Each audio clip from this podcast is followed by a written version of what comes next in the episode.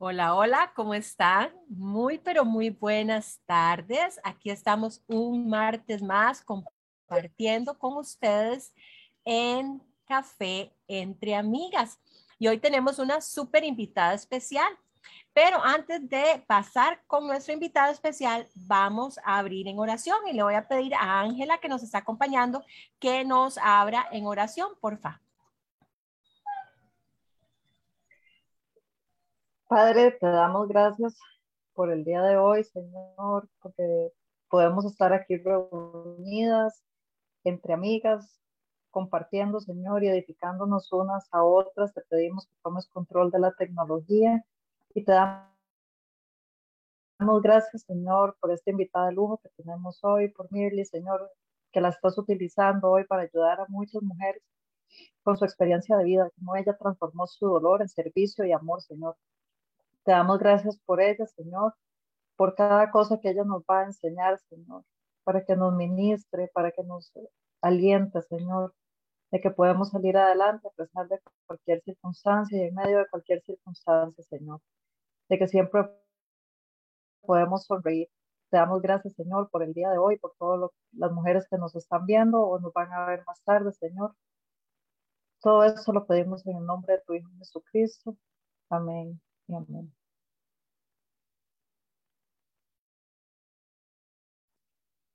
Ingrid, no te No te oí. ya, perdón, ya. Perdón, lo tenía en mute y no me había dado cuenta. Súper contenta de tener con nosotros en esta tarde a Mirly Vargas acá con nosotras. Una tremenda bendición de esas diosidencias que el Señor hace, ¿verdad? Porque no son, no son coincidencias, son diosidencias. Mirly eh, tiene una fundación que se llama Out of the Shadows en inglés y en español se llama Fuera de las Sombras. Ella fue ah, víctima de abuso sexual y nos va a compartir cómo el Señor utilizó su dolor para convertirlo en su misión de vida. Eso es lo que ella nos va a compartir hoy aquí en Café Entre Amigas. Ustedes me disculpan al llorón de mi nieto, pero ahí está, dándole bonito a la lloradita porque la abuelita no le pone atención. Ese es mi perro, ¿verdad? Bueno, mi perro no, mi nieto perro, algo así. Bueno, lo ignoran. Ahorita pongo el teléfono, el, micrófono lo muteo. Pero quiero que eh, Ángela nos arranque con este tema porque Ángela fue la que conoció a Milly. Entonces, quiero que nos cuente Ángela cómo fue que se conocieron y cómo fue que este, esta diosidencia se dio. Ángela. Hola, mucho gusto, bienvenidos a todas. Bueno, las cosas que Dios hace, que nada es casualidad en esta vida. Resulta que a mí me invitan a un programa eh, de, televisión para hacerme una entrevista, pero el tema era de duelo.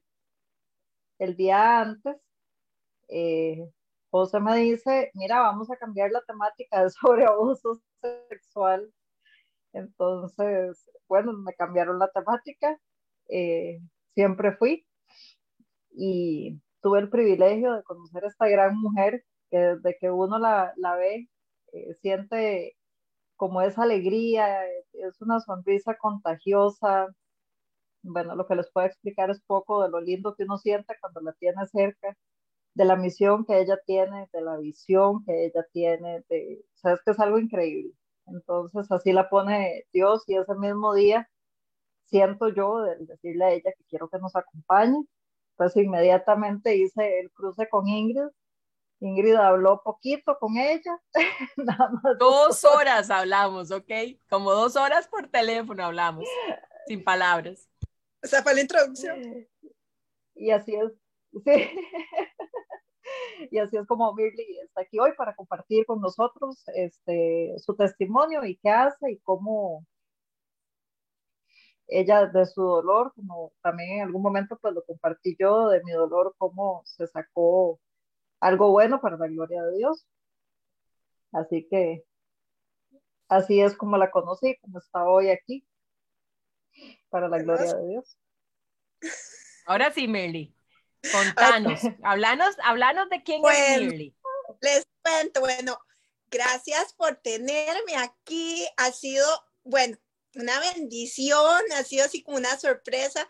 Como Ángela dijo, a mí fue aún más impresionante porque mi, ahora les cuento un poquito de la fundación, pero resulta que mi fundación está basada, está aquí en Los Ángeles, arranca aquí en Los Ángeles y, en y al, al sur, donde vivo, que se llama el condado de Orange County.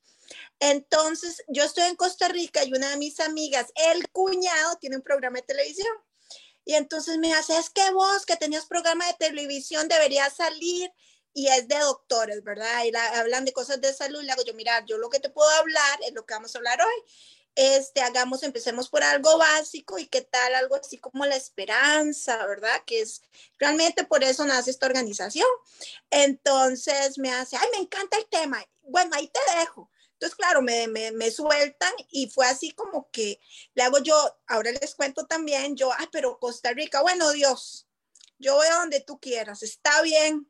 Entonces, y ahora les, eso déjenlo ahí porque ahorita les cuento por qué a donde tú quieras, ahorita les cuento por qué. Entonces resulta que yo, ah, yo, ah, yo hago lo que Dios quiera, está bien, me senté y bueno, pues llega Ángela y se hace esta unión así como en, al final, me, no sé, así como cuando hay energía instantánea, ¿verdad? Como cuando uno dice, esta es la persona, entonces se hace una energía muy linda, luego conozco a Ingrid, bueno, aquí estoy hoy. Así que yo espero que yo poder ser de bendición para ustedes, eh, poder ser de inspiración y la verdad es que una de las misiones de mi organización es traer esperanza. Ahora les cuento más o menos qué pasa, porque estamos aquí, cómo llego yo y por qué la organización. Pues, como el tema lo dice, pues me abusaron sexualmente de niña por muchos años. Muchos, muchos, varias personas. No hay que ir en detalles porque ya sabemos que las personas que fueron abusadas de sexo, eh, de fueron abusadas de niño, principalmente no nos gusta hablar de detalles. Y muy interesante, hablando con Ángela, pues este, a veces los detalles, mucha gente pregunta por morbo más que por sanidad. Entonces es una de las cosas que yo iba siempre como, no era, hay una persona que dice, es que te da vergüenza. No, no es que me da vergüenza o no, simplemente ya pasó y en mi caso, sí pasé por todas las etapas que se pasa con, con una depresión, que me quería suicidar, que no quería estar en este mundo. Yo soy cristiana desde que soy muy pequeña.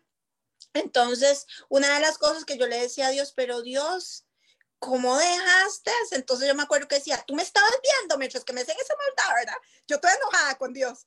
Entonces paso por todas esas etapas, ¿verdad? En donde yo tengo una personalidad muy llevadera y soy muy alegre. Entonces, gente que nunca, nunca se imaginaron, de hecho, esta organización se llama Out of the Shadows, porque estaba hablando con un amigo gay.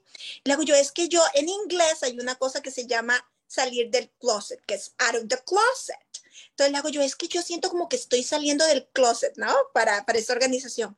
Entonces, en esta conversación sale esto, out of the shadows.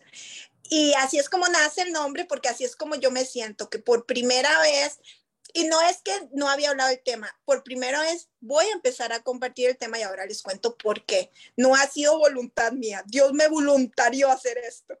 Entonces resulta que, pues obviamente todas las, las personas que, que, que les haya pasado, pues pasan por etapas de depresión, de suicidio, este, todos reaccionamos distinto. Entonces, en el, hay mucha gente y aquí una de las razones por la que mi organización existe es porque yo siempre les digo a todas las personas, como todos reaccionamos distinto, y esto no es solo para gente que ha sido abusada sexualmente. Recuerden que el dolor es dolor y muchas de las cosas que les voy a contar aplican en que si se les murió una, un familiar, este, cosas muy traumáticas. Entonces, el dolor, la esperanza y todos los conceptos básicos de los que yo les voy a contar y les voy a comentar son conceptos que se dan en todo tipo de dolor, ¿verdad? Eh, o en todo tipo de trauma. O sea, a veces un trauma es ver a alguien que se murió, que tuvo un accidente enfrente de uno. O sea, traumas existen miles. La pregunta aquí es, ¿cómo voy a manejar yo mi trauma? Cuando yo, yo me doy cuenta de lo que me pasa y, bueno, de chiquito uno se da cuenta, ¿no?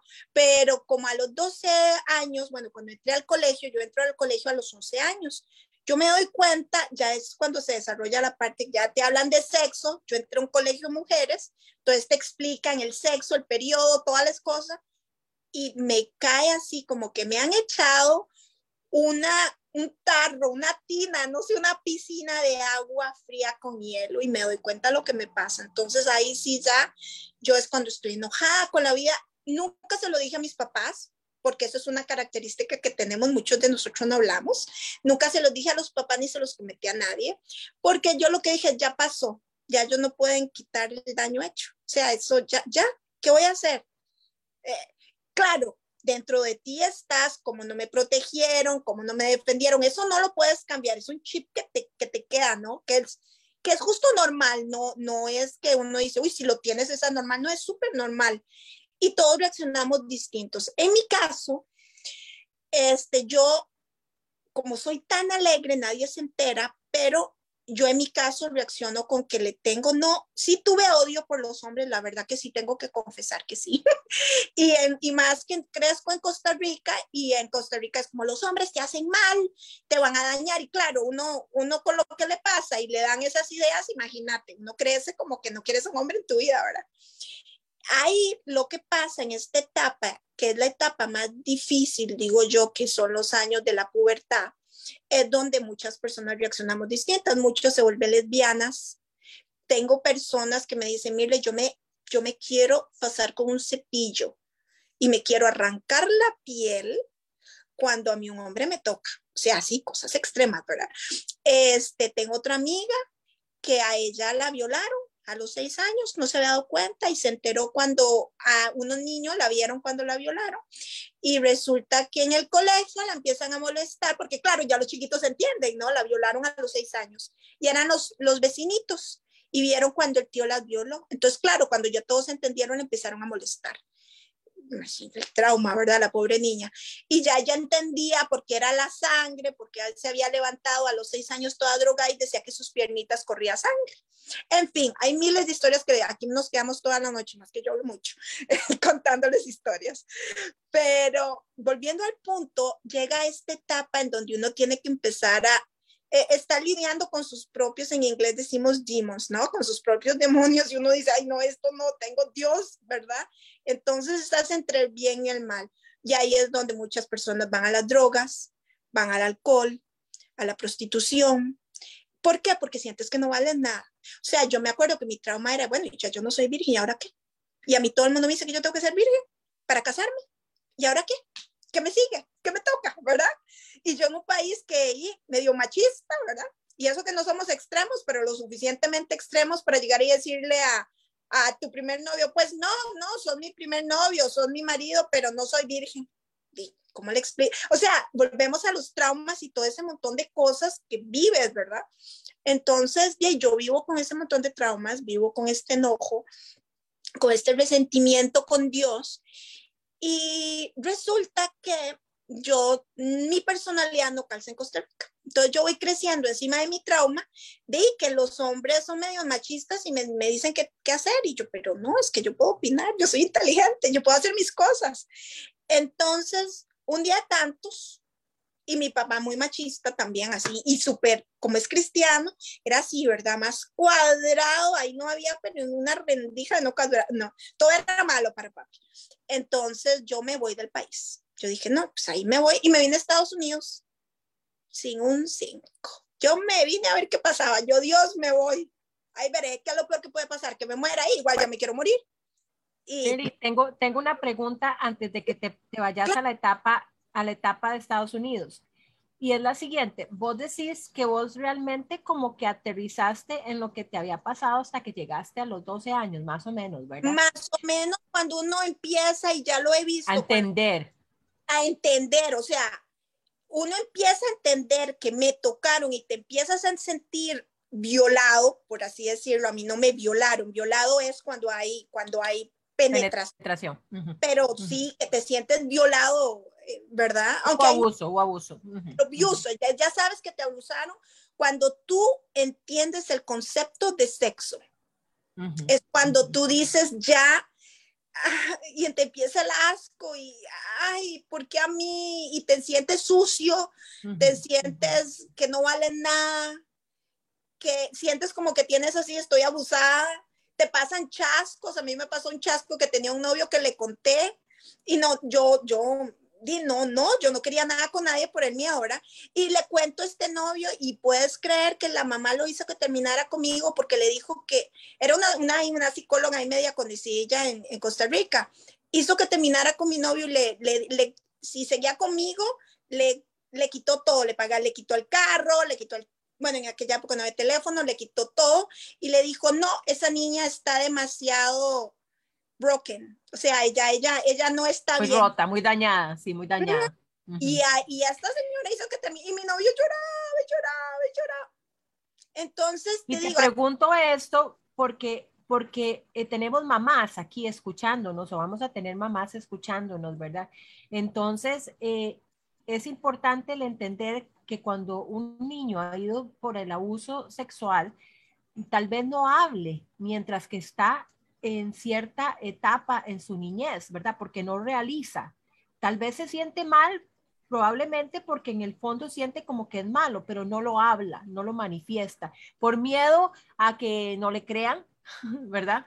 Que pasa muy a menudo, desafortunadamente las madres no le creen a los niños o los padres no le creen a los niños o, o por, porque no entienden exactamente qué fue lo que pasó, ¿verdad? Como en el caso tuyo, eh, Mirly.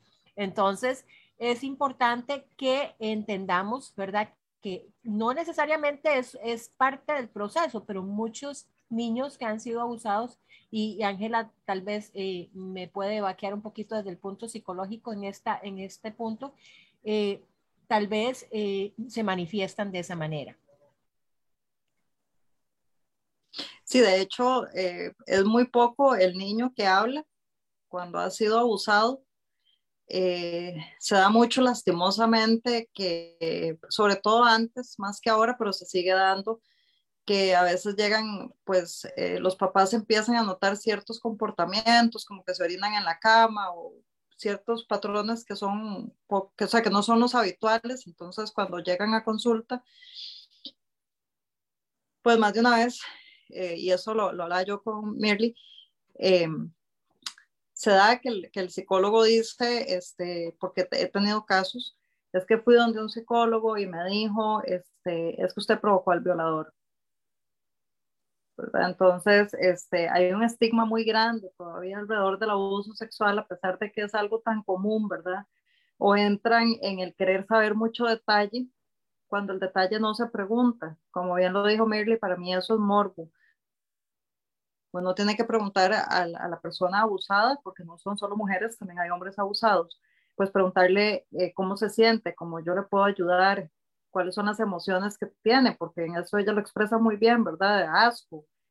Cuando empezó a entender realmente lo que le había pasado y tener un, una educación sobre lo que es, porque muchas veces los papás dicen, no hubo penetración, no hay abuso sexual. Cuando el abuso sexual se da desde el momento en que un niño está expuesto a que por accidente vio a sus papás teniendo relaciones sexuales o estuvo expuesto a pornografía, o, ¿verdad? Entonces, entendiendo que el abuso sexual ni siquiera necesita a veces el contacto físico. Y me encanta. Gracias, Ángela, gracias. Uh -huh. Y me encanta Dale, esta Ingrid porque, mira, me la han hecho miles de veces. Como yo de papá lo sé.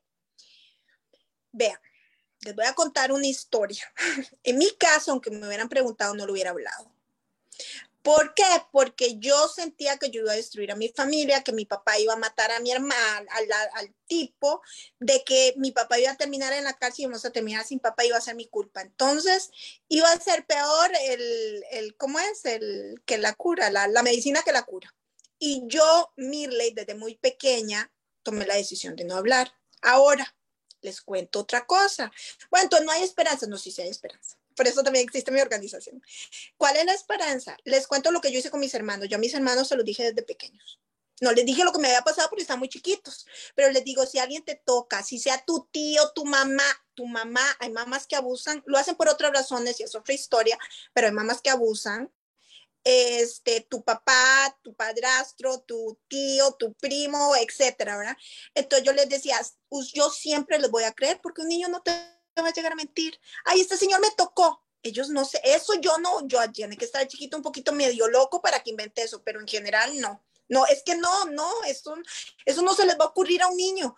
Entonces, ¿qué es lo que pasa? Si uno les cuenta en una forma, no, no, no como normal, como decirme, mira, contame si en la escuela ves a un gato amarillo, no sé, cualquier cosa, ¿no? Entonces, si sea algo, una rutina muy normal, una confianza a ese niño, ustedes le abren la posibilidad que ese niño habla, hable. Que abra. Y que el conocimiento, el conocimiento es poder. Que ellos entiendan que si eso pasa, no está bien. Entonces, ahora están las campañas de que si te pegan, los chiquitos llevan al 911 acá, ¿no?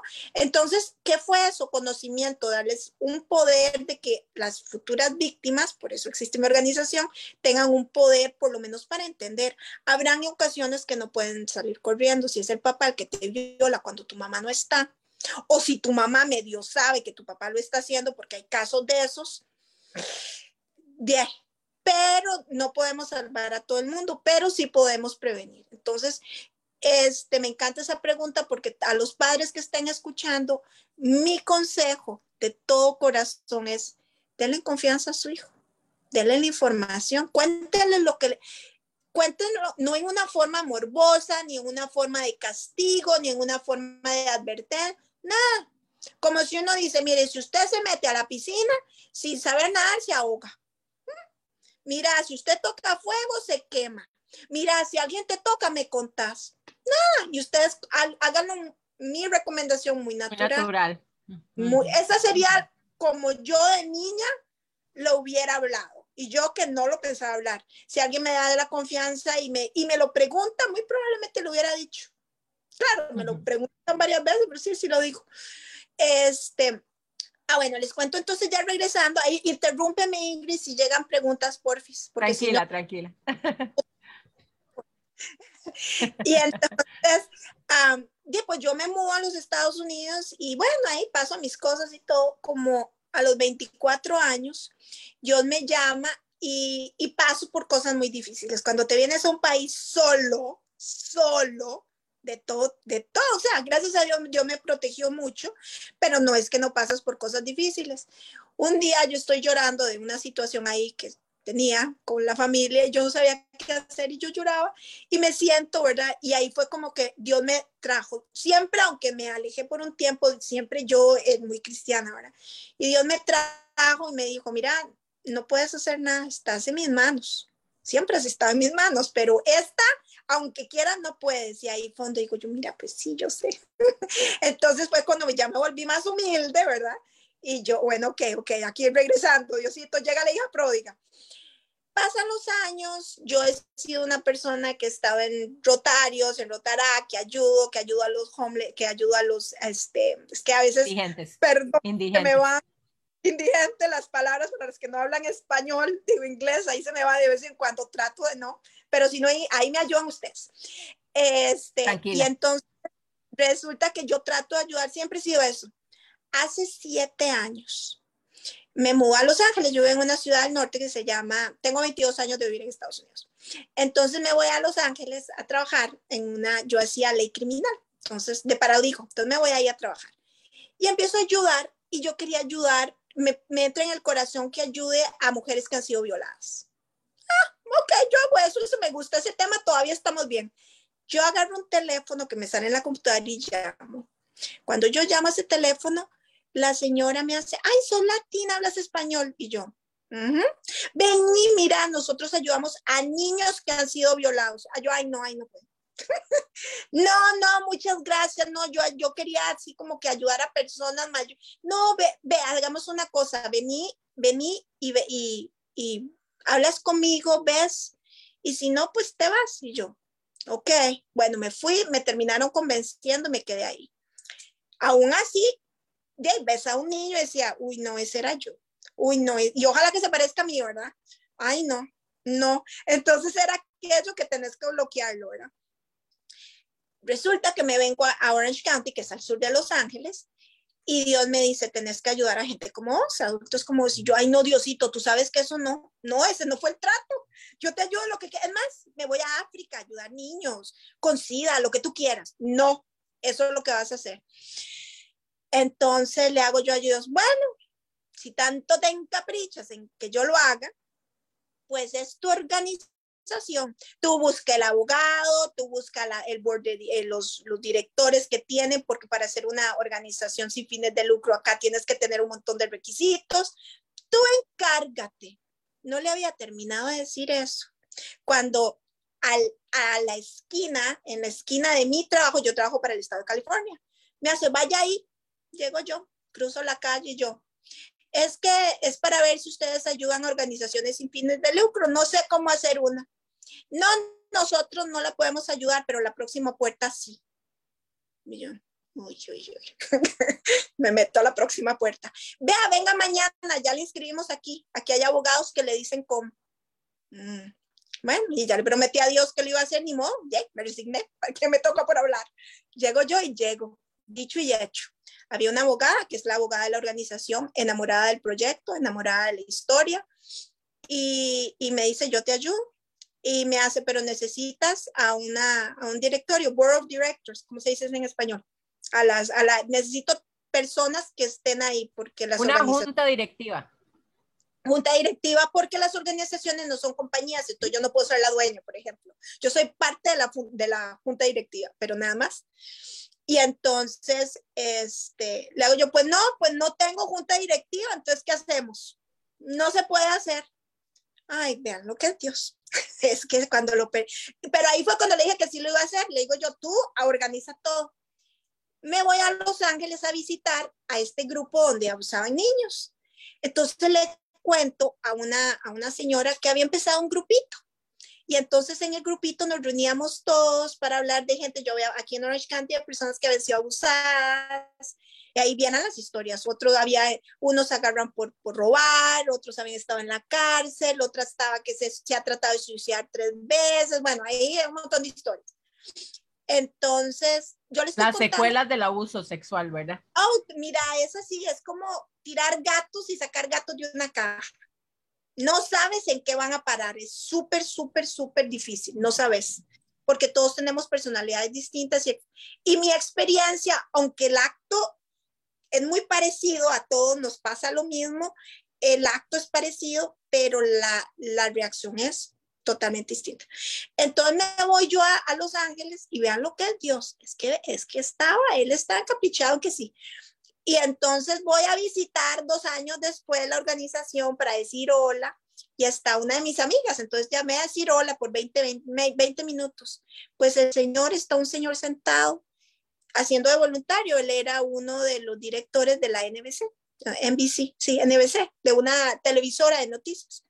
Y entonces me hace, me encanta tu organización. Y ha reclutado él y a su esposa para que se convirtieran mi, en mis board of directors. Junta directiva.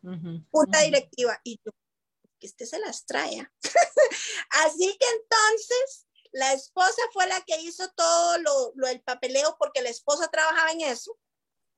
El señor enamorado de la organización y tenemos abogada y ya está la organización, empezó ya el, el, IRS, que es los impuestos de acá, este, ya nos hicieron organización hace unos cuantos, ya el año pasado a finales ya, pero duramos como dos años. Ahora, ya les conté más o menos, este, como Dios me persiguió en esta organización y al final le dije que sí. Bueno, ya yo sabía que, de, ya vieras que me enamoré de la idea, ya entendí que, que yo había ayudado tanta gente y que entendí por primera vez por qué me había pasado. Porque es que uno no puede entender si a uno no le ha pasado. Es más, muchas de ustedes son mamás yo les puedo contar lo que es que yo tenga así como, ay, como hay un retorcijón con la regla, pero jamás les puedo decir lo que es tener un hijo. Entonces, no les puedo decir que ahí cuando estén pariendo aquel dolor y que ojalá mi mamá tuvo que ir al hospital, casi se muere en los últimos dos partos. Bueno, le fue horrible. Yo eso nunca lo experimenté. Además, ustedes me cuentan y lo más que puedo sentir es que horrible, pobrecitas. Pero yo no lo puedo entender porque no tengo ese dolor ni me pasó. Entonces vieran que entendí por primera vez que para yo entender tenía que haberlo sufrido. Entonces, cuando a alguien le pasa, que a cada rato se comunican conmigo y me cuentan, a veces me quieren contar y a veces yo nunca pregunto detalles porque no, no, pero a veces hay gente que sí quiere que yo lo sepa, no por mí. Necesitan, necesitan sacarlo. Necesitan hablarlo. Cuestión y ellos, de sanidad. Y bueno, y no solo eso, exacto. Y saben que yo nunca lo voy a juzgar Ni les voy a decir, uy, fue su culpa. Uy, mire, usted seguro el chiquita era bien puta. O sea, jamás, o sea, no, en serio, es que salen con cacos. Entonces, este, yo siento que también por eso las personas, y no, eh, la persona que, que, está en mi organización, vean qué interesante, por, le, por, eso les digo que esto sana. Su hijo se le suicidó hace como cuatro años y él estaba en una mm. depresión. Cuando él empieza a ayudar a mi organización, él no podía creer lo que me iba a pasar. Me dice, es que te ves tan normal. Y yo, ¿qué igual estoy pensando que no somos normales. Entonces me dice, el estar, la energía y el empezar a saber que estoy haciendo y voy a hacer algo tan diferente por el mundo, me ha traído sanidad y me tenía un montón de pastillas que tomar y dejó de tomar pastillas hace un año. Entonces, a lo que yo voy es que el dolor es el dolor. Y si hay esperanza, o sea, yo les cuento que si yo con todas las, todas las que he pasado y, todo, yo pude salir, todos podemos salir. Lo que, lo que digo es que el abuso sexual es como un túnel. Y ese túnel, este, ¿en qué parte del túnel estás? Yo estuve, ese túnel tiene depresión, tiene culpa, suicidios, muchos se suicidan, muchos no sobreviven. Yo nunca me suicidé porque primero era cristiana y pensaba que me iba al infierno y solo eso me faltaba. Encima de que me toquetean, termino en el infierno con el demonio, no. Se los cuento, realmente eso, por eso no lo hice. Y, tenía qué lindo, qué lindo que lo compartas con nosotros, porque está siendo totalmente genuino y transparente con respecto a lo que te pasó. Y por eso es que, por eso es que me gusta precisamente eh, escuchar tu historia, eh, Mirly, porque, o sea, es exactamente lo que pasó. No, yo no me suicidé porque yo no me quería ir al infierno. Punto. O sea, porque yo sabía que si me suicidaba me iba para el infierno, entonces mejor ni traté, ya me había ido aquí tan mal que para qué iba a ir, que me fueran mal allá. O sea, eh, eh, y, es, y es la realidad, es, eh, yo te lo creo totalmente porque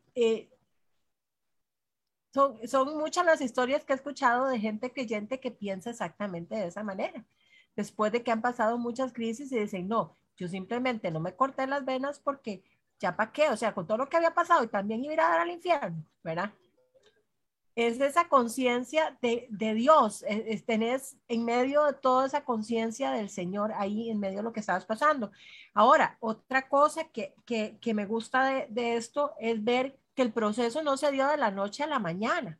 Si bien es cierto, te tomó muchos años a vos llegar a entenderlo y llegar a, a, a o sea, fue un proceso, ¿verdad? Ese proceso de Dios en el taller del maestro para que vos pudieras usar lo que te pasó y el dolor que viviste y convertirlo en tu misión, ¿verdad? No fue de la noche a la mañana, tuvo un proceso, fue un, fue un método y no fue fácil, para vos no fue fácil.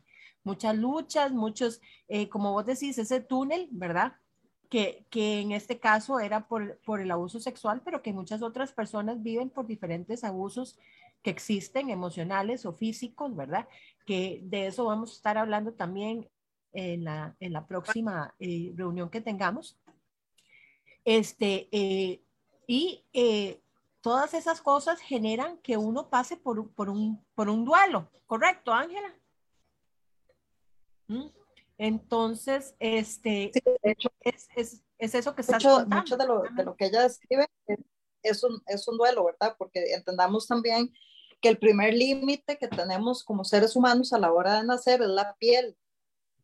Entonces, cuando nos tocan, ¿verdad? Cuando nos tocan la piel, están traspasando ese primer límite, ¿verdad? Y eso, eso en un niño cala hasta el alma.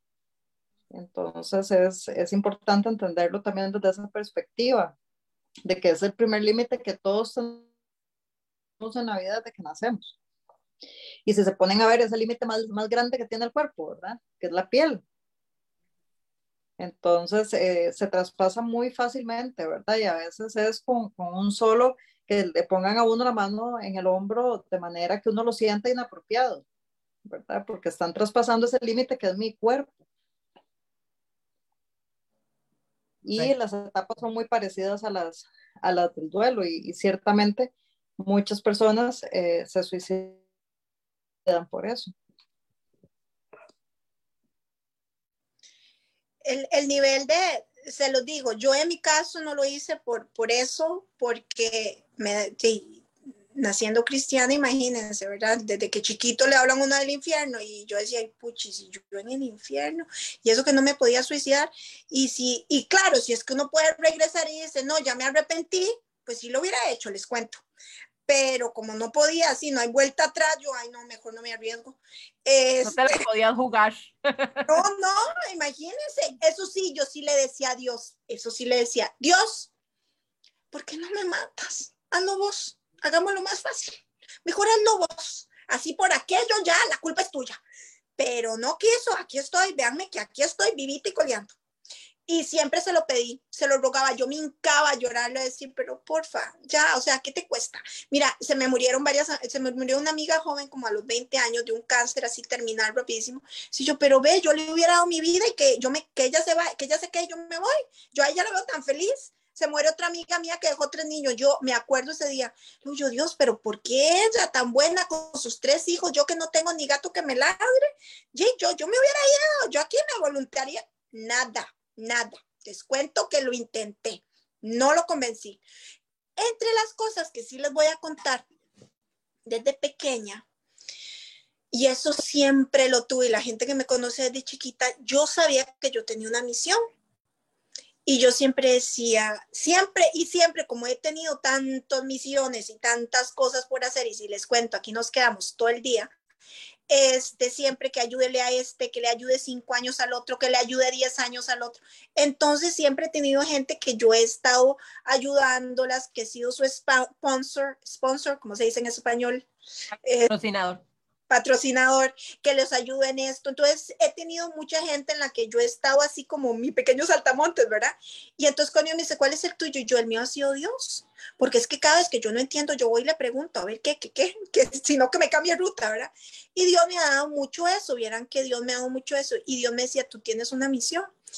Cuando esto ya yo entiendo ahora, yo decía, puchis, claro, ya entendí la misión. Y vieran qué interesante ya entendí no solo la misión, sino que entendí que si a mí, es como les conté, si no a mí no me hubiera pasado, yo mi misión no la hubiera podido cumplir. No lo hubiera podido hacer. ¿Cómo voy a hacer algo que no entiendes? Es como decir, me voy a Japón y no hablo japonés. O sea, ahí, pues, está, voy a, voy a evangelizar en Japón. Pero mire, habla japonés, entender la cultura, ¿no? Este, era algo así, yo, ah, ya entendí. Entonces, ahora yo no les estoy diciendo a ustedes que todo lo que pasa es porque ustedes era su misión de vida. Lo que les estoy diciendo es que tal vez es un poquito la misión de vida y les voy a contar por qué. ¿Qué podemos hacer con los limones limonada, Meli? Sí, me encanta. y todo lo que a nosotros nos pasa, tenemos opciones o me, yo dejé de ser, yo nunca, es más, nunca les conté a nadie porque no me gusta el pobrecita Mary. Detesto que me digan, no, no soy pobrecito, o sea, me pasó, me pasó. No sé, a otra gente lo abandonan. Mi hermano perdió un brazo en un accidente y yo no le digo pobrecito.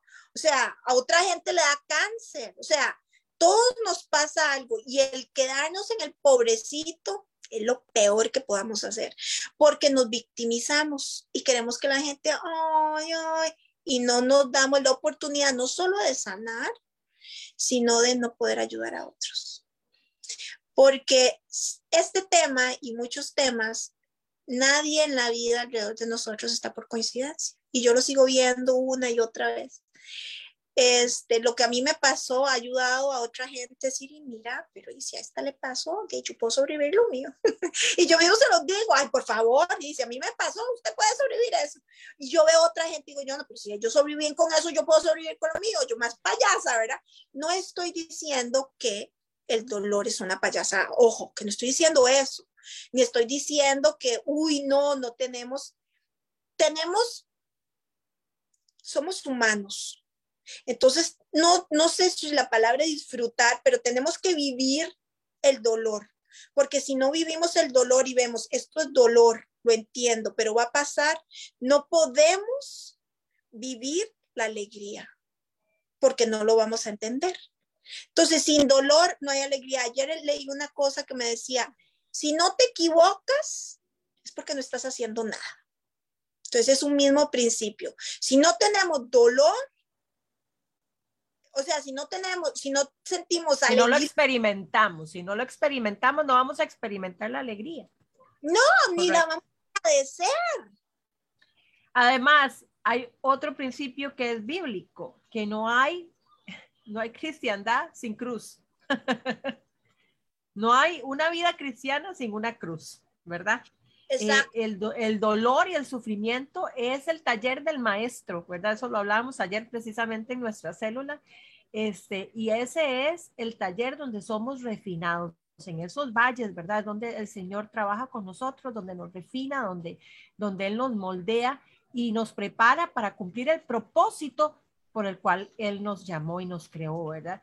Eh, si bien es cierto, él, él, no se gozó de lo que le pasó a, Marley, a Mirly, jamás, o sea, jamás. Él sufrió con el corazón de ella al ella ser una niña y, y verla abusada, pero él usa la experiencia de ella para que ella cambie en ese proceso y pueda ser de bendición para otros. Amén. Él no, eh, como dice una, una conocida de nosotros, Kenny, el Señor no desperdicia procesos. Él no desperdicia eh, ningún proceso en nuestra vida, ¿verdad? Cuando caminamos con Cristo, todos los procesos que nosotros vivimos tienen propósito, tienen un por qué y un para qué, ¿verdad? Simplemente tenemos que entenderlo. Nuestra vida siempre tiene un norte con Jesucristo, siempre tiene un norte. Y, y, eso, es lo, eso es lo importante, Mirly, eso, lo, eso es, esa es tu historia, ¿verdad? Ahora, ¿qué es lo que está haciendo la fundación en este momento? ¿Qué, qué, a qué se dedica la fundación en este momento? Cuento, estoy súper emocionada, porque ya recluté a alguien ayer. Bueno, de hecho, de este fin de semana vino a visitarme este, una de mis mejores amigas de Costa Rica y se trajo a la hija que acaba de entrar a la universidad. Pues resulta que me dio le contento la recluté, porque ando reclutando gente que quiera trabajar este, en la organización. Este, en este momento estamos creando eh, un programa. Yo quiero crear un programa de concientización. ¿A qué me refiero con eso? Ustedes me, me encanta que me tomaran, el, me dieran el tema de los niños. Yo pues doy charlas como estas, la organización, quiero andar por todo el mundo y formar programas. Y cuando, pero quiero hacer eh, unos, unos mensajes para niños en televisión. Entonces estamos en este momento haciendo nuestro pequeño este character, nuestro cartoon, nuestra caricatura, porque queremos, queremos este, manda hacer clips y eventualmente, así como McDonald's, yo estudio mercadeo, entonces yo, ¿cómo podemos mercadear y que esto quede? Mi nombre, ni me interesa que quede mi nombre ahí, yo lo que quiero es que quede el nombre de Dios. Yo creo que, yo quiero que esta organización quede y que ayude a pequeños niños en las eh, próximas generaciones de concientización. Entonces, por ejemplo, con estas caricaturas, una caricatura que no sean invasivas, de contarle a los niños que es que te toquen qué es lo corra, ¿verdad? ¿Cuáles son, cuáles son las... Un toque sano, un toque no sano, un toque bueno, un toque no bueno. entonces, en este momento estamos, recluté a esta niña, que vieras que se les ocurrió muy buenas ideas, y estamos en el proceso de, yo iba, estaba haciendo lo que una en uno, teníamos grupitos. Entonces, insto, digamos, si hay gente que le pasó, que tiene algún tipo de dolor, dolor que quiere grupos, pues yo estaría así como súper contenta de venir de vez en cuando a ayudarlos y dar charlas y motivar, pero este se llama peer, ¿no? Peer uh, therapy, que es como entre te pasó, te cuento, y, y, eso se está haciendo mucho, entonces lo incentivamos, pero más que todo es un mensaje de, de, de esperanza, de inspiración y de educación, porque hay gente que realmente no, no sabe hay un montón de gente abusada alrededor de ustedes. Ustedes ni lo saben. Y entonces, teniendo la, la conciencia, teniendo el tacto, teniendo el amor, esas personas tal vez lo que necesitan es un abrazo, una persona que las escuche, una persona que entiende y que no las juzgue. Y ustedes tal vez pueden ser esa, esa herramienta, que Dios las use para inspirar. algo importante, algo importante, Mirly, mucha gente no le gusta ir a buscar un psicólogo, no le gusta ir a abrirse con un consejero a una iglesia. Muchas personas no necesitan eso o no quieren abrirse con este tipo de personas o no están listas tal vez para abrirse con este tipo de personas y tal vez como en el caso tuyo, lo que has estado haciendo de uno a uno eh, terapia, ¿verdad? Eh, peer to peer, en ese caso es más fácil para esa persona abrirse porque se está viendo con una persona que le entiende, no se va a sentir juzgada, no va a sentir que su secreto va a ser divulgado, etcétera, etcétera, etcétera, etcétera. La van a poner en, eh, tal vez le van a recomendar medicamentos o esto o el otro, ¿verdad? Qué sé yo, cosas a las que tal vez no son, no estoy diciendo que sean malas, no me tomen mal, yo soy 100% eh, eh, de que cree que la consejería trabaja y también apoyo la psicología, depende de la perspectiva del psicólogo pero eh, mucha gente no está lista para entrar en esos procesos, ¿verdad? Mucha gente no está lista para abrirse y entrar en esos procesos y necesita a alguien que se identifique con ella, que le abra las puertas, que sea un oído, ¿verdad? Que la pueda escuchar, que la pueda... Eh, a veces no es ni hablarle ni aconsejarla, simplemente es escucharla. Y eh, ahí es donde es importante eh, que nosotros estemos disponibles, ¿verdad? Así como Mirly lo ha estado para, para tantas mujeres. Ángela. Es, muy importante entender que una persona abusada eh, va a necesitar al principio tal vez más eh, ese de, de, uno a uno de alguien que ha vivido su misma experiencia que tal vez ir de primera instancia donde un psicólogo porque la persona abusada primero tiene que entender qué fue lo que le pasó, porque la culpa que genera es mucha, porque la sociedad nos ha estigmatizado de tal manera que sobre todo si es mujer, la culpa es de ella, ¿verdad? Y no importa la edad que tenga, la culpa es de ella porque provocó. Entonces, son muchos estigmas que hay y lastimosamente sí, este, hay muchos psicólogos que, que no abordan bien eh, el manejo de lo que es un abuso sexual, ¿verdad? Una de las cosas que hablábamos Mary y yo de que nos conocimos es que eh, el abordaje tiene que ser un abordaje sin juicio, un abordaje en amor, eh, no en, en, un montón de preguntas y qué está pasando y cómo fue y que, ¿verdad? Eso no es lo importante. Lo importante es cómo se siente esa persona ya en ese momento, cómo le puedo yo ayudar, ¿verdad? Yo, y, desde el primer momento decirle, aquí estoy para ayudar, no para levantar juicio. Eh, usted puede contarme eh, lo que sea. Eh, a mí me han tocado casos duros de abuso sexual y creo que una de las cosas principales es eso, ¿verdad? No ser invasivo. Como, como terapeuta, no ser invasivo. De hecho, yo siempre, cuando más cuando empiezan con mucho detalle, yo los paro porque a mí no me interesa eso, ¿verdad? Ya de eso se encargó, en el caso de Costa Rica, se encargó Medicatura Forense, ya le hicieron los exámenes, ya tuvo que contar la historia 400 veces después de que le pasó, ya, ya no, es, no es necesario, por lo menos desde mi punto de vista, yo creo que no es necesario entrar en detalles, sino en ver cómo se puede ayudar a la persona desde el amor, la comprensión y el, lo más importante, el no juicio. Ángela, me encanta lo que hayas dicho y vea, les voy a, yo llevo 22 años de vivir aquí, entonces aunque me veo latina, hablo como latina y tengo el espíritu latino, tengo muchas cosas muy gringas. Entre las cosas que son muy tajantes. Entonces les voy a, les voy a decir algo y, este, y es que Ángela se me adelantó. Eh, cuando a mí alguien no me gusta, no me gusta. Cuando alguien a mí me da mala energía, me da mala energía. Entonces, yo ni lo maltrato, pero yo sigo mi, sigo mi vida yo detesto a los psicólogos. Entonces me encanta que tocaran ese tema. Yo fui a varios y eso de que cuénteme la historia y yo, pero ¿qué le importa a usted? O sea, ¿me puede ayudar, sí o no? Entonces nunca me funcionó a mí. Entonces yo atesto las, cuando empiezo el proceso, siguen de necios de que necesitamos un psicólogo. Necesitamos un psicólogo. Yo no entienden, ahí la vibra, esto de los psicólogos no me gusta.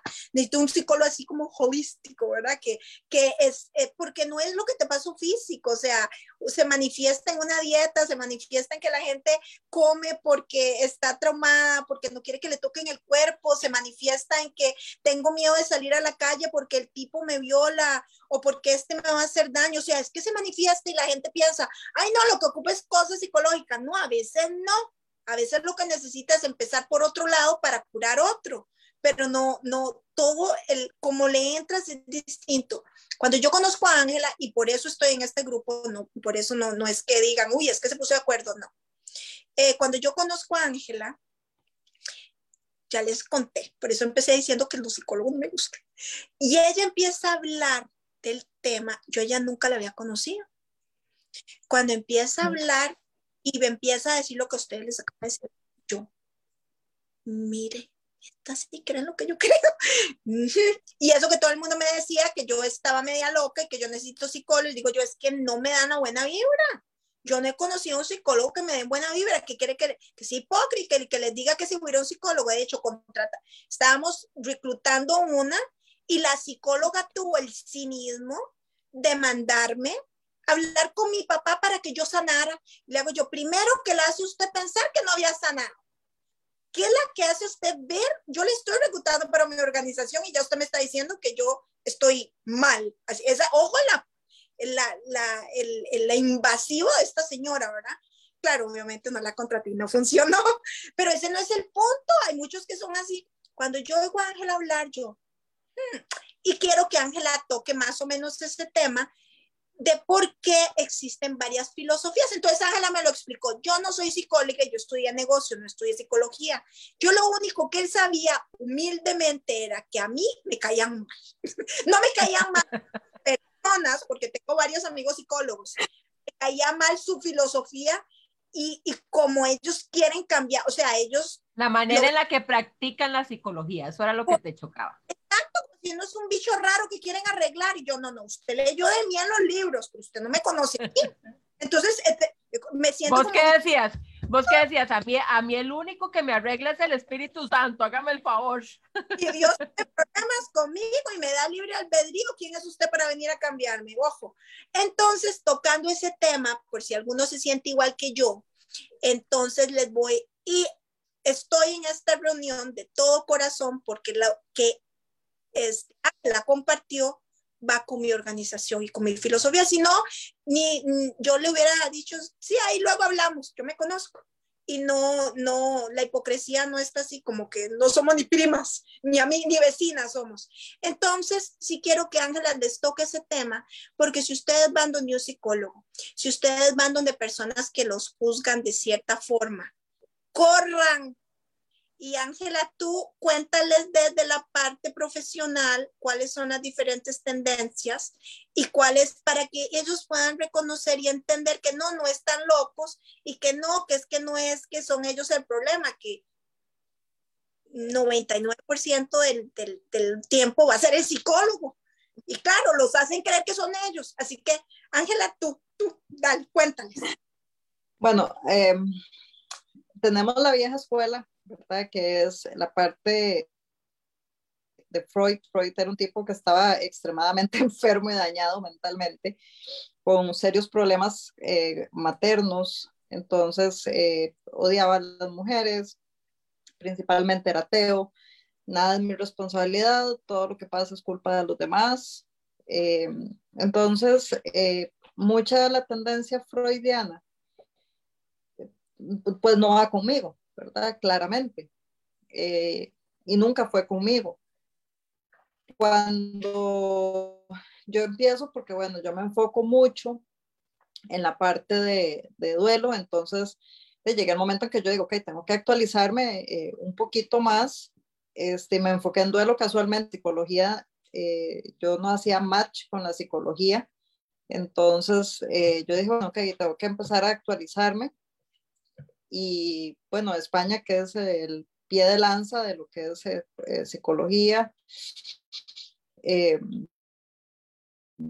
y la parte de duelo, por eso voy a dar siempre España. Entonces empiezo a estudiar ya las terapias que, de, que no estaban tan en boga, digamos, cuando yo saqué psicología, las terapias de tercera y cuarta generación, y ahí es donde se me reafirma lo que yo siempre he pensado, ¿verdad? El trabajar desde el amor, desde las terapias de, de aceptación y compromiso, desde las terapias del no juicio, desde las terapias de compasión, que no es la compasión como ese, ay, pobrecito yo, sino es el terapeuta poniendo en los pies o en los zapatos de, de, la otra persona, o sea, teniendo esa empatía, ese no juicio, ese amor verdadero. Entonces ya ahora hay toda una ola, eh, lastimosamente, eh, tal vez aquí no se ve tanto todavía, eh, de, de, de, psicólogos, pero hay toda una, una, nueva tendencia, no voy a generalizar porque conozco psicólogos eh, muy buenos, ¿verdad? Y con un corazón hermoso, pero la, la, mayoría sí, la tendencia es esa, ¿verdad? O sea, o por lo menos los, lo que mis pacientes dicen. De hecho, siempre les digo, por favor, no me digan el nombre, no me digan el nombre. es lo primero que les digo, ¿verdad? Por ética. Pero sí, este, es, es como esa gente que se quedó en esa, en esa parte sin entender ya lo que son terapias de tercera y cuarta generación, donde este, hablamos desde el amor, desde la comprensión, donde no exponemos, no abrimos heridas, eh, hablando propiamente de estos procesos, ¿verdad? O inclusive este, cuando una mujer eh, eh, hace aborto, ¿verdad? en contra de lo que podamos pensar, igual no se levanta juicio, o sea, eh, las, ya estas terapias son toda una nueva tendencia, eh, pero muchos psicólogos eh, no las aplican porque se quedaron muy pegados con la otra parte, ¿verdad? Y muy enfocados como que hay, que hay que hacer un test de esto y un test del otro y una valoración de esto, dibujitos y como, como decía Mirly, ¿verdad? Y le pide perdón a su papá, son invasivos. Este, ella estaba yendo, en el caso de esa señora, a reclutar, o sea, un reclutamiento para un trabajo, no le tocaba decir si ella había perdonado o no había perdonado o qué tenía que hacer, no se le estaba pidiendo consulta, ¿verdad? Pero eh, de son, son mucho del psicoanálisis, ¿verdad? Que quieren estar haciendo. Pero es eso, tener esa empatía, ¿verdad? Tener esa empatía con la gente y no ser invasivos, ser muy respetuosos. Gracias, Ángela, por explicarnos. Nosotros hemos tenido acá invitada, la tuvimos al principio, este, a una pastora que es psicóloga también. Ella es eh, venezolana, la queremos mucho. Es una mujer llena de, de, del amor de Dios, ¿verdad? Es hermosa, hermosa y también súper preparada y, y fue de mucha bendición para nosotros cuando estuvo participando con nosotros en los programas en, las que, en los que la tuvimos también, ¿verdad? Y me imagino que, que como creyente es que, es, que es muy importante. Es muy importante también, es muy importante que el, que, el, que el psicólogo sea cristiano, pero no, no cristiano, yo soy cristiano de, o sea, de verdad, eh, tener ese amor no, de verdad, de cepa colorada. Sí, porque entonces eso, eso va a hacer que seamos más empáticos y entendamos el verdadero significado de no levantar juicio. Correcto. Que es que eso les cuesta, no levantar juicio. Y las personas. Entonces, esa parte que acabas de.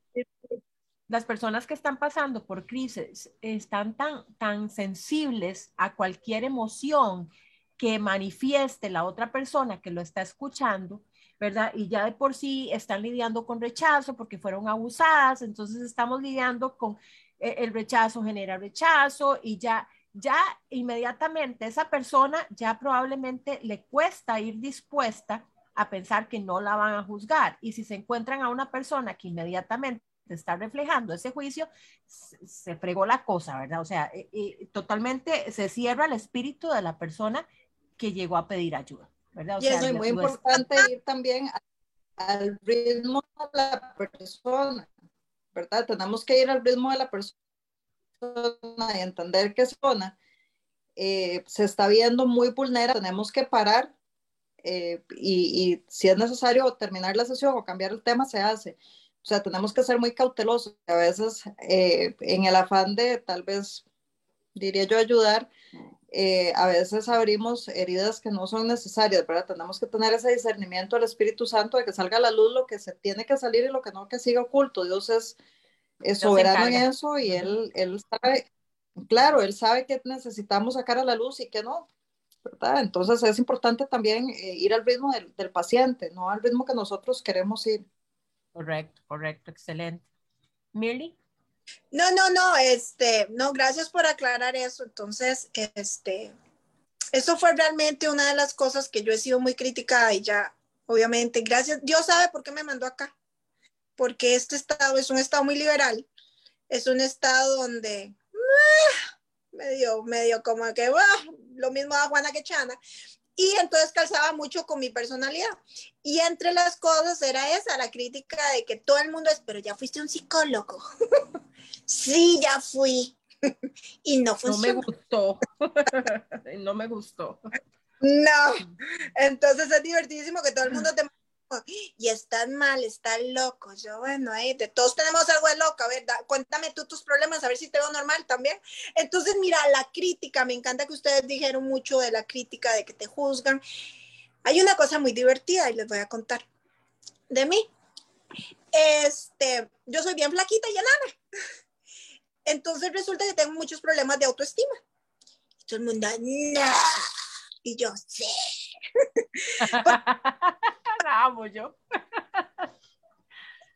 Todo el mundo dice, ah, pero tú que te ves muy bien, que no es como yo me vea, como yo me siento. te sientas.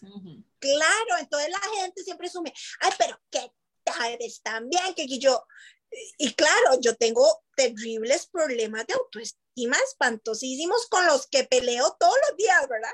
Y yo, ay, que o me veo gorda o me veo flaca. No, flaca nunca me he visto, porque aparte de eso desarrollé ser este bulímica.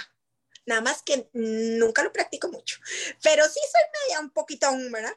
Entonces, claro, yo entendí que me estaba volviendo bulímica porque, no, anoréxica, anoréxica, bulímica no, vomité un poquito, pero esa no, me dio más anoréxica en donde te ves siempre gordo. Y eso, les estoy contando así mis traumas, todos tenemos los nuestros. Y entonces yo abracé mi trauma, le dije, querido trauma, no puedo hacer nada con vos, no puedo dejar de ser anoréxica, entonces, pero soy poquito, entonces lo controlo. Entonces me forcé a empezar a comer, me empecé, ya ahora me siento a comer, vieron que yo hasta me siento orgullosa, a veces sube peso y todo.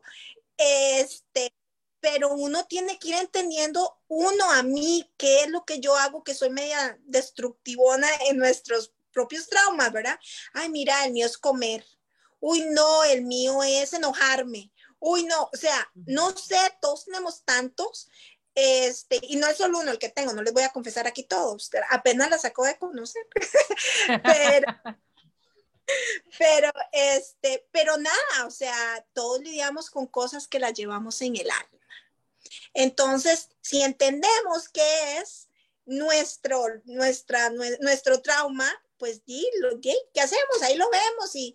Pero aún así, aún ahí, entendiendo tu trauma, déjenme decirle algo, señorina.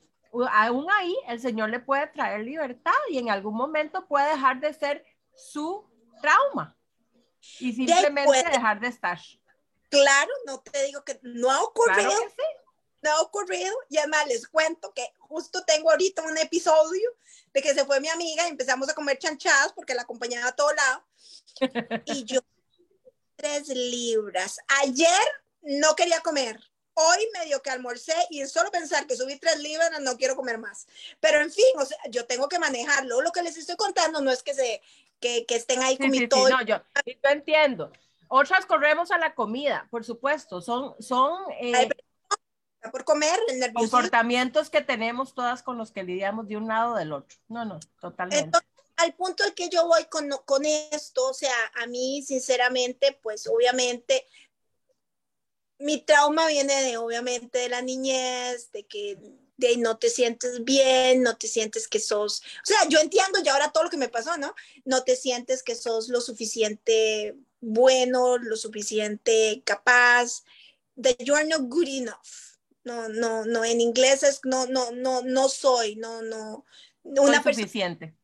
No, esa persona no me puede querer a mí así porque yo tengo esto o esta y, y sí, así, es un pleito constante conmigo misma de decir, ok, bueno, ya, entonces ya yo me resigné mucho de mis traumas. El que me quiera, que me quiera, y el que no quiera, que no me quiera, como dice la canción. Con todo, con todo el trauma, dice Milly. Con todo el trauma.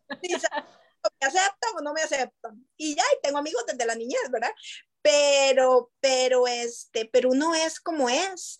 Habrán cosas que uno puede mejorar y yo todos los días trato de mejorar cosas, trato de ser mejor amiga, de mejor hija, de mejor humano, de mejor humano, o sea, siempre estamos en un constante cambio, pero tenemos que ver qué es lo que tenemos que cambiar y qué es lo que podemos cambiar. O sea, yo, yo pues les voy a confesar que yo aprendí, aprendí a vivir con mi anorexia.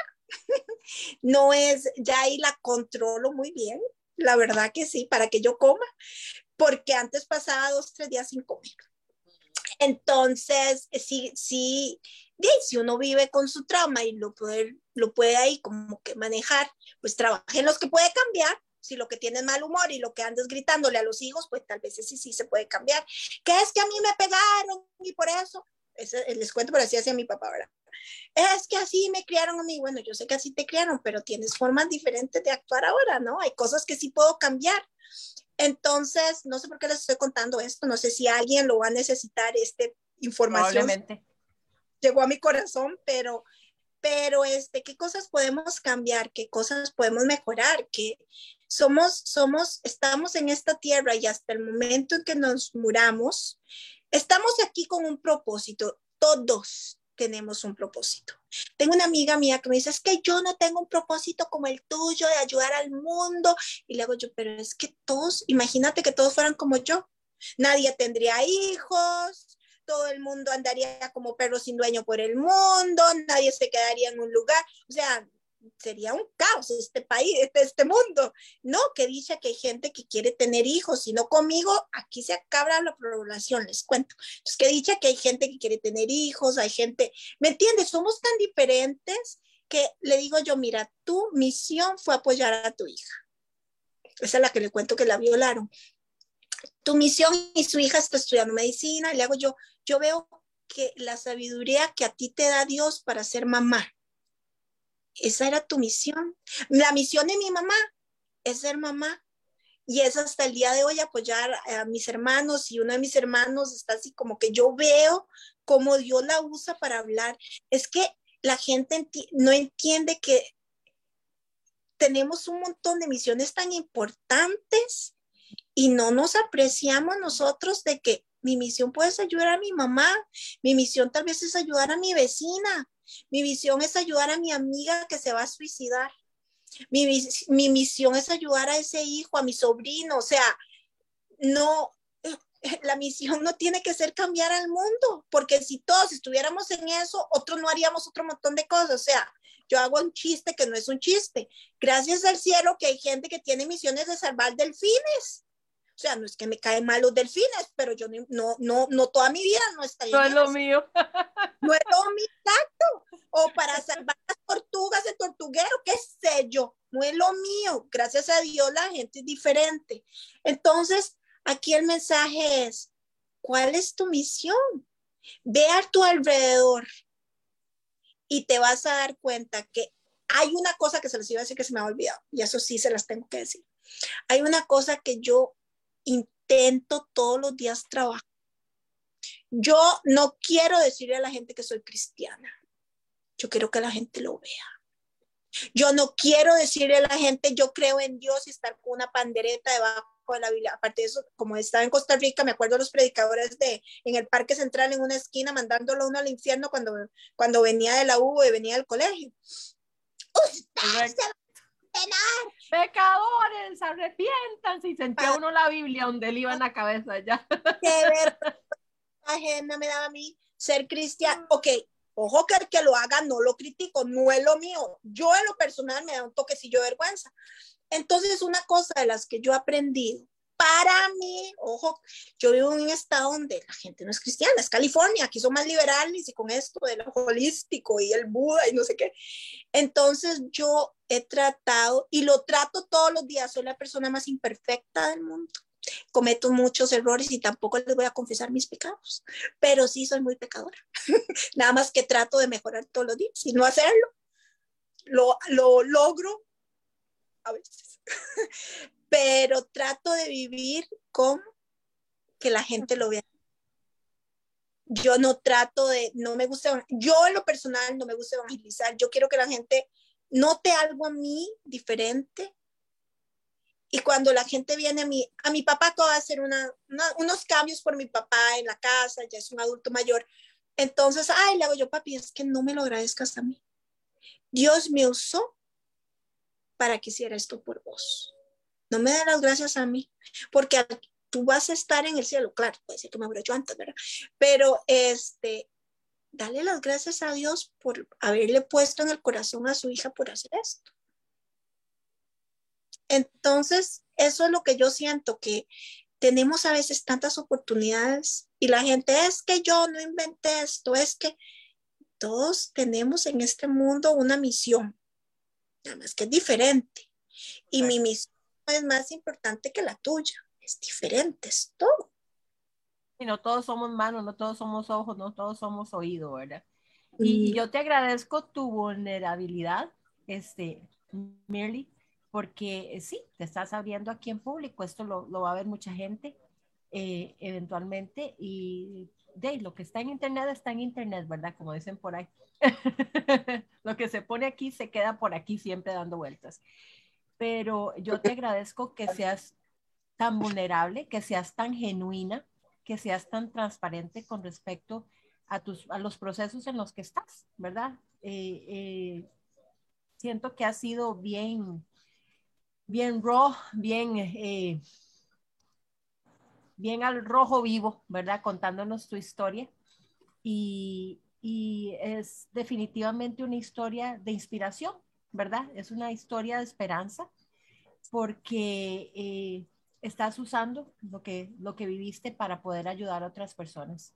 Eh, a tu manera, a la manera en la que Dios te esté guiando, en la manera, en el estilo de, de Mirly y el Señor, ¿verdad? Ahí en diferentes misiones, en diferentes áreas, Él te está usando para, para extender, para, para llevar ese reino de Dios a otros lugares para extender esa mano, para extender ese brazo, para alcanzar a esas personas que necesitan apoyo en estas áreas.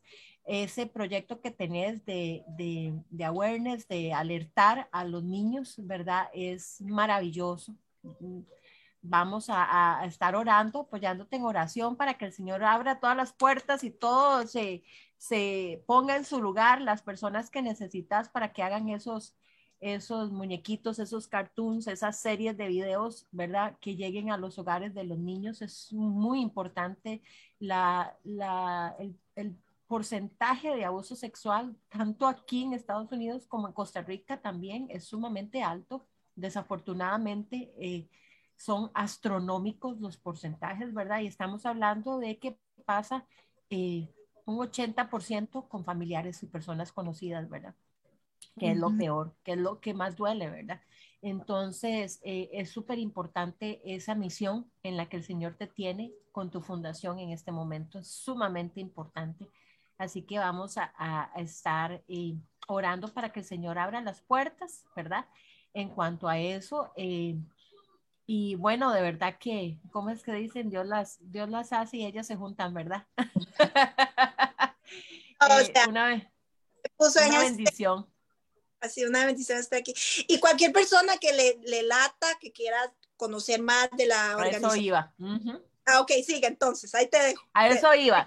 Mir Mirly necesita ayuda, ¿verdad? Así que si usted siente en su corazón, después de que usted escucha este video y necesita, usted cree que usted puede ayudar, que usted quiere ser parte de esta fundación, si ella está en Los Ángeles, pero ahora eh, eso no importa, con la tecnología no hay barreras.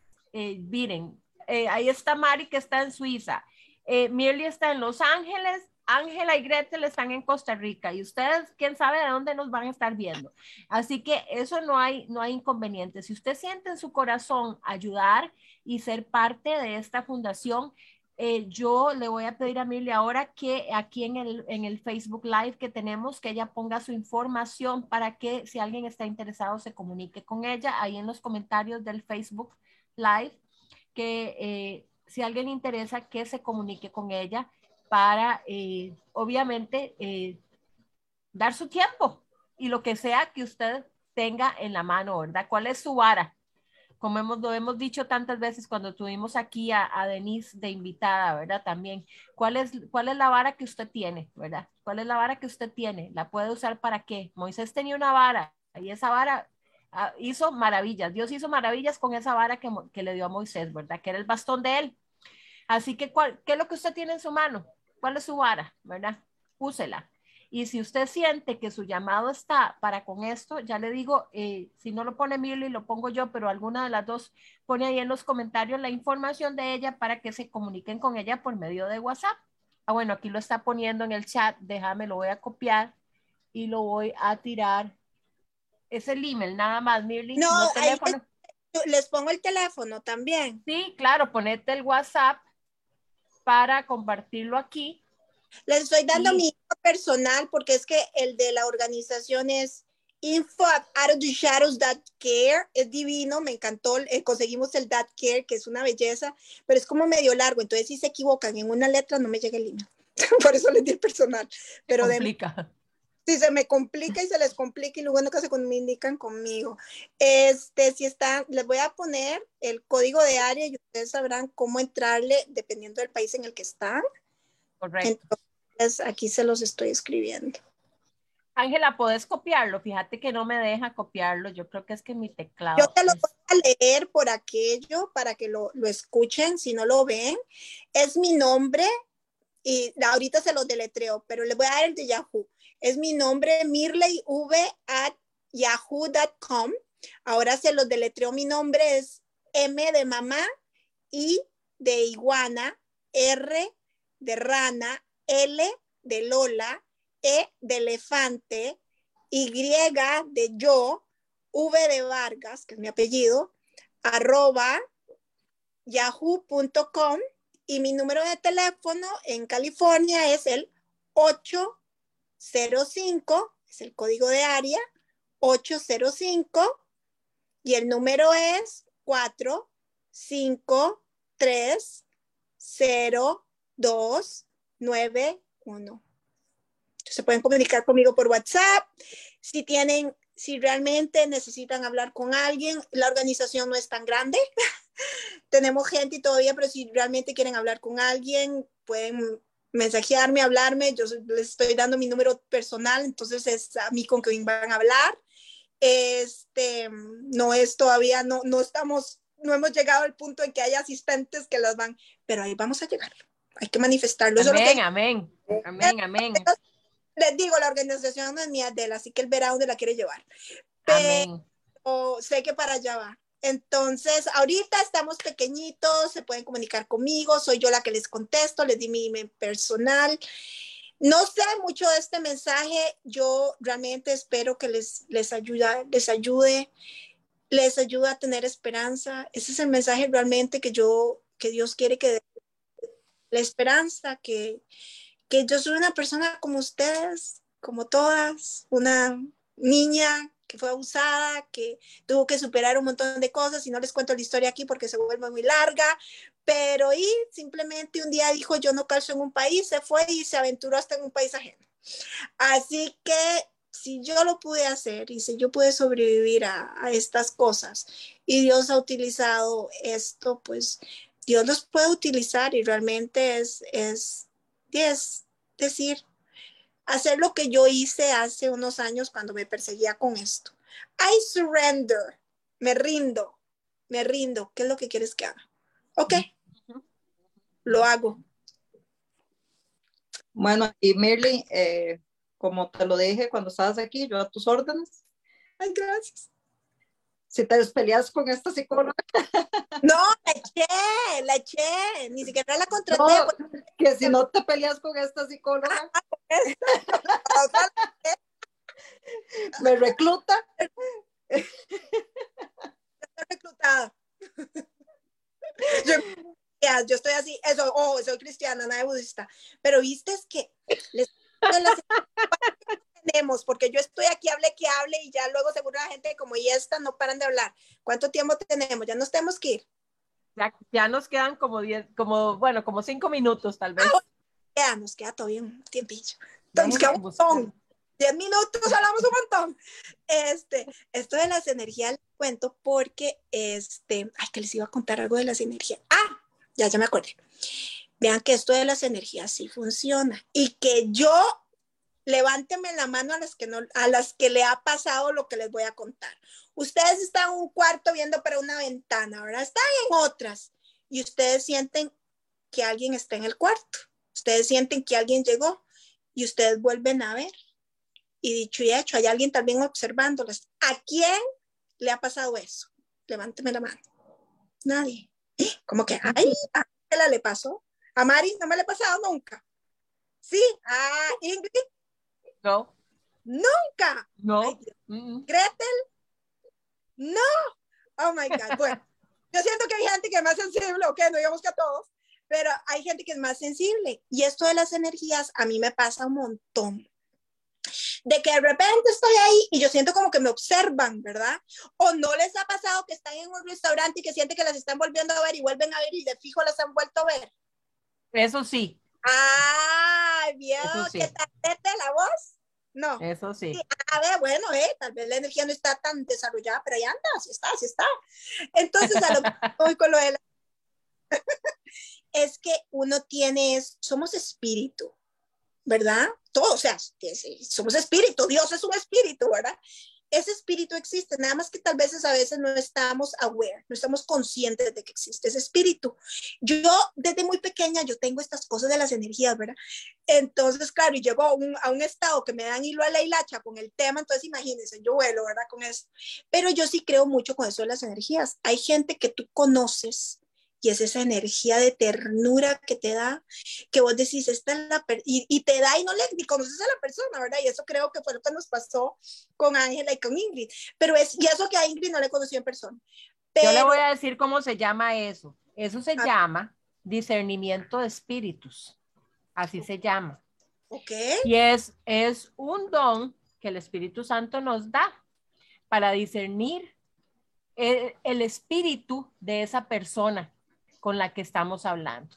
Entonces, por eso se da esa conexión, esa atracción, porque hay una, hay una, hay una conexión espiritual que se da con esa persona y no solo espiritual, también emocional, porque se conectan las emociones, ¿verdad? Pero usted está discerniendo lo que hay en esa persona. Cuando usted eh, ve a una persona, inmediatamente usted dice, uy, no, mamita, esto es como, como una luz roja que le está dando usted al Espíritu Santo para que patitas, para que te quiero, ¿va? mejor corra, mejor que aquí corrió que no que aquí murió. Y yo pienso que eso es lo que hace el Señor con nosotros, ¿verdad?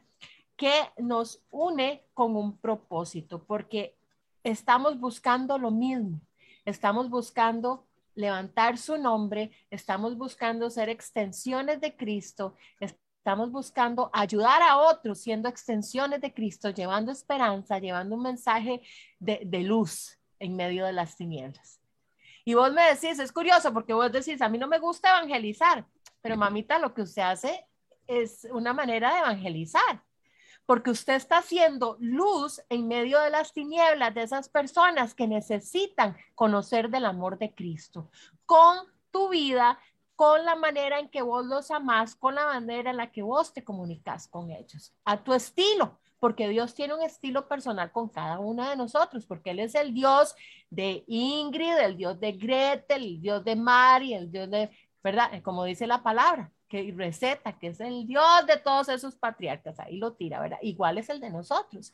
Y aunque es un mismo Dios y tiene las mismas características y atributos, porque es uno, ¿verdad? En tres personas, él, él sabe cómo comunicarse con Mirly al estilo de Mirly, cómo comunicarse con Ángela al estilo de Ángela y cómo con Mari y conmigo al estilo de cada una de nosotros, porque Él conoce nuestros corazones. Esa es, ese es el Ya le pusiste ese título, discernimiento. Ahora tenemos lo cristiano. a lo pandereta, dice. ¿Verdad? A lo pandereta. Entonces, pero me encanta lo que acabas de decir, tienes toda la razón. La organización no es una organización cristiana, porque obviamente los, los, los, los board of directors son dos judíos, re judíos. Pero muy interesante que yo les dije, yo les dije, si ven el logo, el logo de mi organización, tiene una cruz escondida. y entonces la cosa es que yo les dije a ellos, yo nunca voy a evangelizar evangelizando, pero yo nunca puedo negar quién es mi Dios, porque es parte de quién soy yo. cuando yo cuento mi historia, como yo a ustedes se los dije, y es por eso un grupo cristiano, pero mi historia va muy parecida siempre, porque yo estuve enojada con Dios, pero Dios es el que ha sido como mi tutor y es el que ha sido cada vez que tengo un problema voy a él a ver a que me lo resuelva, ¿qué hago? ¿Qué hago? ¿Qué hago? ¿verdad? Entonces ha sido Dios es el como el que me ha guiado y como yo les digo a ellos, yo no estoy evangelizando, yo simplemente cuento mi historia y yo solo la cuento de la forma que pasó, no me la estoy inventando. Entonces, como Ingrid dice, sí es una forma de evangelizar, pero es una forma de contar lo que realmente yo, yo soy muy creyente y realmente pues hay mucha gente en este grupo que, en, que, que son gays y que están muy resentidos con Dios y que dicen Dios lo permitió y Dios, y yo los entiendo porque yo estuve ahí, pero nunca dejé de creer en Dios.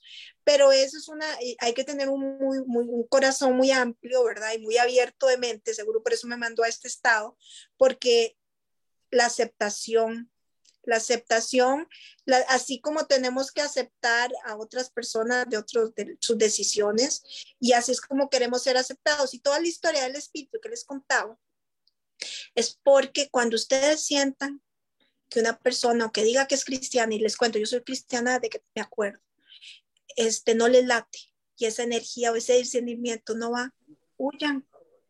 Porque hay gente dice que hay gente que aunque tengan el título de cristianos igual te van a te van a dañar.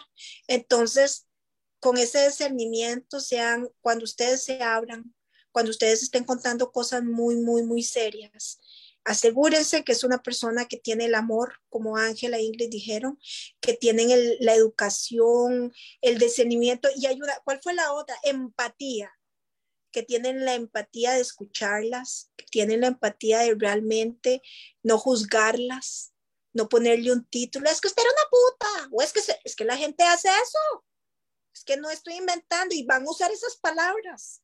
Usted seguro se le puso, una chiquita de 5 o 6 años, ¿verdad? Este, entonces, eso sería así como que usen ese discernimiento que Dios les está dando. Usen esa energía, las personas que vean esto, si no son cristianas o si están por ahí, que lo llamen ese, esa, esa vibra, esa energía, es ese discernimiento que Dios les dio, ese instinto de que tal vez esta persona me haga un poquitín de mal y entonces en las aguas antes de ustedes abrazar, embrace una relación con alguien que los pueda dañar. Estoy hablando de amigos, estoy hablando de, no estoy hablando de, ni siquiera de relaciones interpersonales de, de, pareja, estoy hablando de cuando uno cuenta esto, no se lo cuenta a amigos y a gente conocida, a gente que uno se sienta poco segura, pero y no toda la gente que está cerca de uno es la más sabia. Solo se lo consejo. Muchas gracias, Merly, de verdad que sí. Bueno, eh, de verdad una bendición haberte tenido con nosotras. Gracias por compartir tu corazón, por abrirte, por ser vulnerable, ¿verdad? Y, exponernos tu vida, porque es, tu historia. Es tu historia y, eh, es una bendición poder oír la historia de cualquier persona que nos acompañe siempre aquí en estos espacios. Eh, nos gozamos de ver lo que el Señor está haciendo en tu vida y lo que le falta de hacer, porque yo sé que esto apenas empieza, ¿verdad? Esto apenas comienza. Hay mucho más adelante en la historia de Mirly y de la fundación. Y vamos a estar orando para que el Señor te guíe en lo que sigue y te dé las personas correctas para la fundación, que es muy importante, y los recursos que necesitas para ella también. Amén. Así que con esto, eh, yo creo que vamos a cerrar. Yo le voy a pedir a Gretel que nos cierre en oración, darles las gracias a las que nos acompañaron en vivo y a las que lo van a ver después. Ahí dejamos la información de Mirly por si necesitan comunicarse con ella. Y de nuevo, Mirly, un millón de gracias por compartir con nosotros. Yo sé que los horarios son un poquito locos, ¿verdad? Y, y, bueno, estaba trabajando, tuvo que salirse del trabajo en carrera para poderse meter con nosotros y conectarse al espacio de, Café entre Amigas. Así que de verdad lo apreciamos de todo corazón y yo sé que no va a ser probablemente la última vez que te vamos a ver. Así que eh, Una bendición tenerte con nosotras, de verdad que sí. Y ahora, eh, Grete, te dejo para que nos despidas en oración y después nos desconectamos. Bueno, oremos. Amado Padre, te damos muchas gracias por la vida de Mirly, Señor.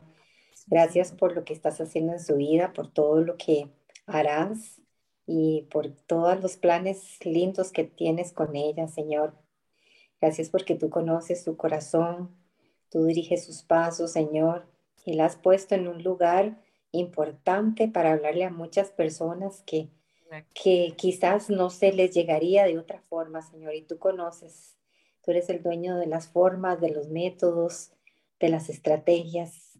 Señor, no podemos encasillar tu obra en formas y estructuras, Señor, sino que la iglesia está en todo lado, Señor. Nosotros somos tu iglesia, Señor, y a donde tú nos pones ahí, Señor, como tú quieres, de la forma que quieras, Señor, ahí es donde tú te manifiestas, Señor, porque la obra es tuya te pido que la bendigas, que le ayudes en todo, que le des sabiduría y discernimiento, Señor, y que la conectes con las personas correctas. Cuídala, Señor. Rodéala, Señor. Ah, Señor, que ella tenga, Padre, palabras de sabiduría, de amor, que ella pueda, Señor, transmitir el mensaje de paz y de esperanza que es en ti, Señor. Y aunque no tenga que estar hablando muchas cosas, Señor, con, sus, con su propia vida, con sus propios actos, Señor, ella pueda evangelizar y, y, dar a conocer tu amor, tu misericordia, Señor. Padre, gracias, Señor. Pedimos que tú la guardes, que tomes control de esta fundación, Señor, y que tú la lleves a donde tú quieres, Señor, más allá de lo que ella se pueda imaginar, Señor.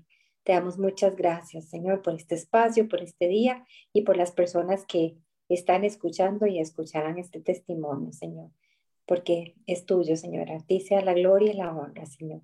En el nombre de Jesús. Amén. Amén, amén, amén. Gracias, Gre. Linda oración. Gracias. Bueno, chicas, un placer. Buenas tardes. Nos despedimos de Facebook y les damos buenas noches. Nos vemos en 15 días, si Dios lo permite. Gracias a todas y al que escuche este mensaje. Mucho amor. Les mando de parte mía, de parte de Dios que me tiene de mensajera los quiero mucho. Chao, Dios las quiere mucho. Buenas noches. Bye.